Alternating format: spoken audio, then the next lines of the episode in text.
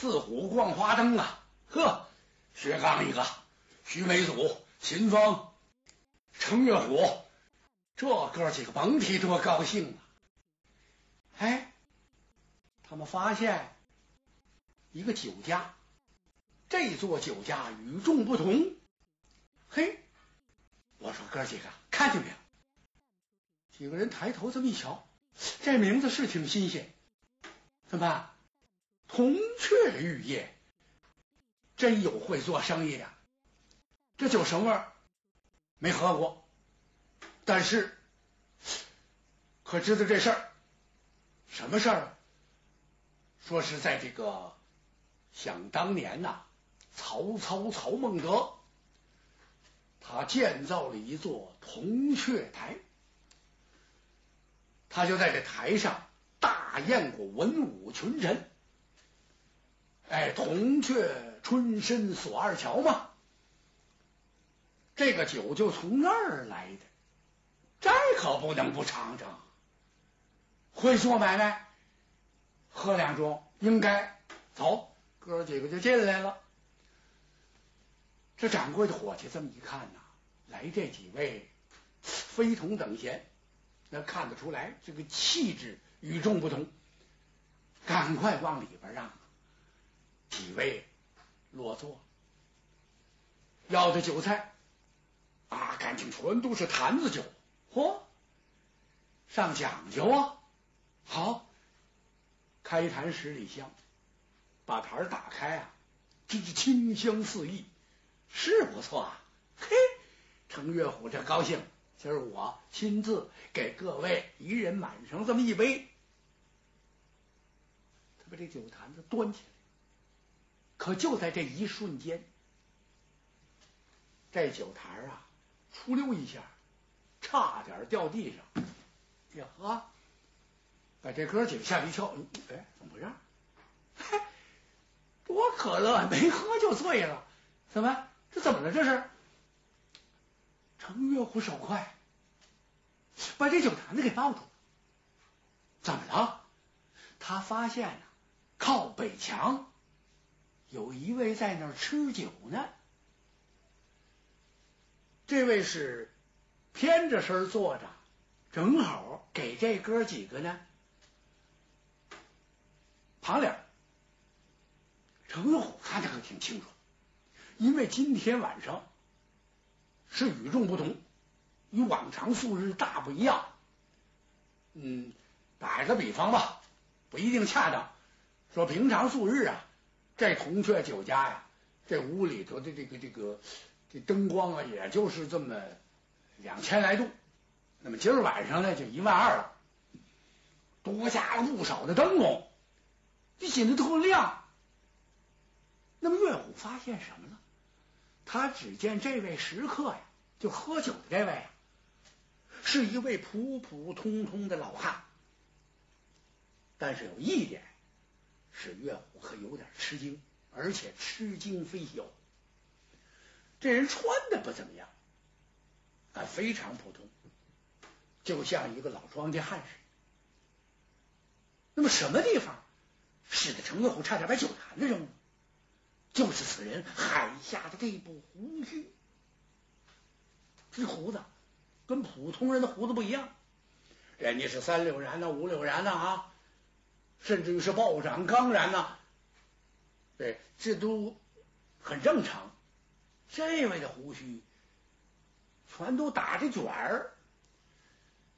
就在刚才，程月虎抱起这个坛子要满酒这瞬间，正好这位下意识的撕了一把须髯，这么一撕啊，一尺五六这么长，一撒手秃，那胡子回去了，卷毛的。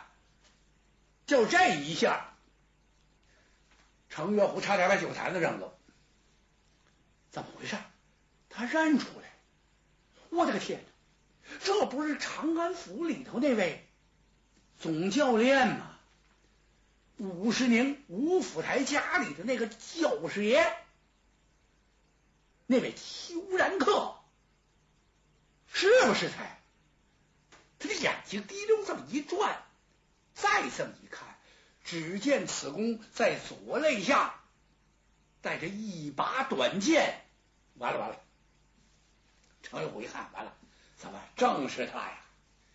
嘿，一点手，悄悄的把酒家叫过来算账，算账，怎么啊？不喝了。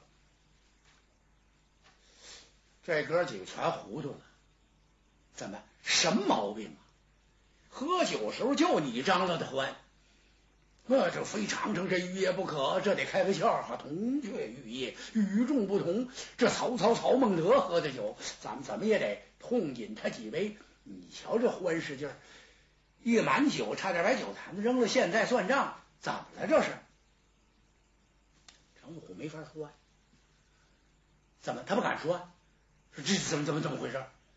我们俩交过手的，我现在这头发刚长出来，勉勉强强的把这小辫能梳上了，就是他，就拿那短剑嗖的一下，好嘛！我梳的是冲天杵小拉弦他一下子给我剪了个刘海头，丢多大人呢？双加料的跟头。头发给削没了，小铃铛也瘪了，最后正吹的挺欢呢，也不是哪位把这铃铛和那子的头发给送回来了。头发是长不上了，但是铃铛还能用啊。这这这这事儿，这事儿没法说呀。怎么？程月虎知道？您别看他年纪不大，这玩意儿可是鸟随鸾凤飞腾远，人伴贤良品自高啊。他那个。待的那地方厉害，鲁国公府啊，什么他不知道？他虽然是有些重要的是是什么这个这个呃文件往来，他他他他看不着，那他不知道。但是有些什么事儿他都知道。虽然这个长安府的府台不是受了贿了吗？啊，三棵玉树，就是一盆金珠。一斗，这东西不少啊！这搁别人的杀头之罪就完了。可是呢，吴世宁巍然没动。你看看，这就叫人看出来了，看出什么来？老百姓这番议论，那就算对了。谁能把他怎么样？他是则天皇后的，也不怎么一个侄儿，反正是你不服就不行啊！实际这里头还有什么其他的文章？这黎民百姓就不知道了。反正啊，没把他这个撤了职，也没把他定成什么罪。据说是呢，把那个珠子和那什么呀，呃，还那个宝物啊等等的吧，就全都充了公了，归国库了，让武则天给收回去了。但是这个位置没动，这里有插口啊。你说这样一说，这这这怎么弄呢？这玩意儿，程月虎可为难了，心说这这天下居然有这样的巧事。你说我们哥几个好不容易炸着个胆子啊，把看守人员给捆起来了，灌醉了，我们顺墙头爬出来的，看个热闹就立刻回家。你没成想在这儿，怎么会遇上他呢？人家也有人家的事儿。武世宁虽然没丢官，可是他扒了两层皮，这差点没吓死。丢官小事，他知道自己的脑袋保不住了，这还了得？这李丹怎么就会丢了呢？你说奇怪不奇怪？就搁在他呀，武夫人的这个房里，这些东西呢来了之后，他就全都哎。送到他这五夫人这个屋里去了，那是他最心爱的一个妾。这东西收下之后，还有这信和这个礼单，他是再三嘱咐他这位五夫人特别聪明，他告诉他你可千万把这玩意儿看住，这玩意儿只要是哎被人知道了，咱就完了。只是我呀，身边两个贴身的师爷。知道这事儿，连五夫人就不让了。怎么？你那个师爷要给你说出去，这怎么算？哎，那绝对不能啊！把他们分尸碎骨，他也不会说。这这你放心。可但是这东西你得给我锁好，听还不把它烧了啊？现在不能烧，不行，怎么办？得等一等。哎，薛刚这官司有个水落石出了，咱再处置这个。可就在这天晚上，这东西就丢了，他差点没急死。果然，则天皇后知道，连皇上都知道，那他不害怕。奇怪的是。则天皇后根本就没申斥他，更使他奇怪的是，连个不好的脸色都没有，没说什么，哎，只是啊，让他追查追查，这李丹和这封书信怎么丢的？哎呦，这位副台官如释重负啊！像从他身上搬下一座泰山一样，腾楞一下，他就蹦起来了，蹦起来啊，要不然就完了，已经卧床不起了，可把他高兴坏了，他就把这人找来问，说究竟是怎么回事？有人说，就把程月虎说了，有这么一个小孩，谁谁谁，越看着越像啊，这个花面太岁，那程月虎。叫鲁国公的那位后代，哎呀！吴世明听到这会儿，暗自机灵，打了个冷战。怎么，怎么竟这主往我这儿溜达呀？啊，这小孩没什么，十几岁个娃娃，我说处置就把他给处置了。可有一样，这鲁国公惹不起呀，是他的后代，你这不麻烦了吗？他手下的这个武教师，这才跟他说：“说我看不光是啊，这个程月虎这个娃娃一个人，是石小斧子的这个斧头，叫我给削掉了。我呢手下留情，我看他是个孩子，不忍呐，用我的鱼肠剑把他立刻斩首，就是下不去手，留他一条命。”可奇怪的是，其中还有人，不知谁把他给救走的。我只是见到了一把洒金小扇不提这扇子还好，一提这扇子，这麻烦了。怎么麻烦了？会仙楼前有人看见，说张宝啊，在没被劈之前，曾经用暗器要暗算薛刚。哎，他这个暗器已经打出去了，在长安城这块人所皆知。张宝这个甭管穿什么颜色的袍服，他胸前都绣有五福捧寿，有五个蝙蝠，这个蝙蝠嘴里头都吐着穗子。有个别人知道，好多人不知道，以为呢这是一种装饰啊，装饰美，漂亮爱漂亮。因为他一贯寻花问柳，这人挺邪，所以他打扮出来也带着一股子邪气。但有一样，不知道他这是个暗器。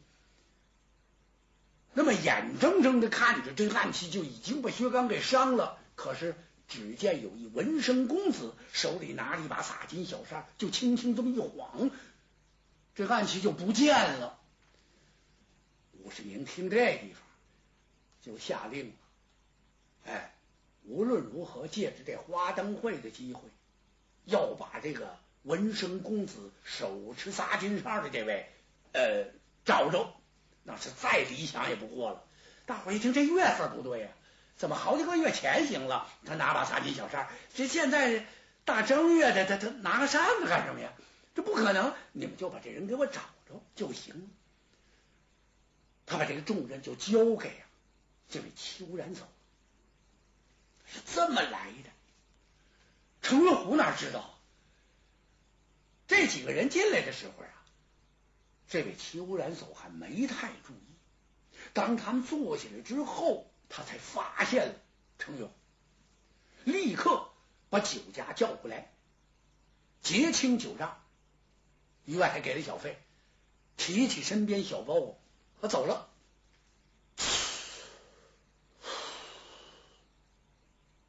程月虎长出一口气啊，来吧来吧来吧，呃，喝吧，几位，喝喝喝。你什么毛病啊？啊？秦芳差点跟他急了，怎么就你这咕咕丢猪？你瞧你这种折腾，嗨，几位啊，兄长别责怪我了。刚才我看见一人，这人呐特别眼熟，我有点紧张。你紧张什么？你怕我谁呀？我我就怕他呀。怎么回事呢？这这甭细说了。那这位在哪儿呢？让过来一块喝两杯啊？让过来就算了吧，人已经走了。这哥几个才放开，一喝这个酒啊，还真不赖。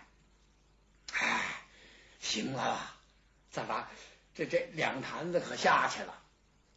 我说三哥，我怎么看您好像没得喝足啊？再来一坛吧，反正一锹眼冻土是两锹眼和泥。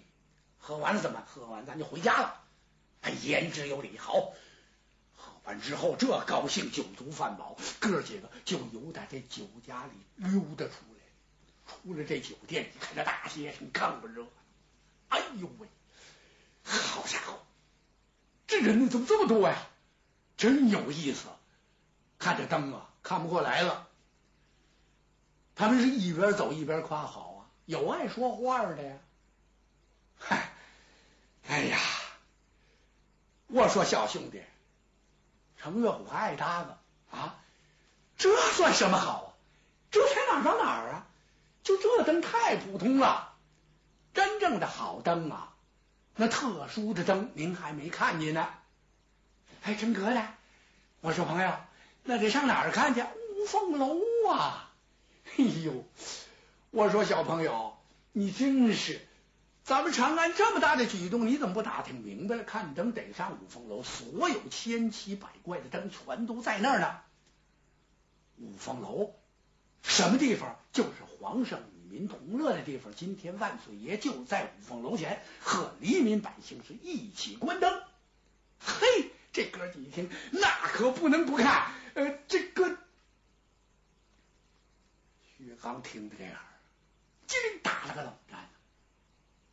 怎么？我我别去了，我泄气了。行了，你们哥几个去。哎呀，三哥到这瞅一眼，咱就往回走，不行吗？对呀，咱们看一眼，咱今晚也不白费那么大的劲呢。连扯带拽就把薛刚给领过来，领到五凤楼前，哥几可傻了。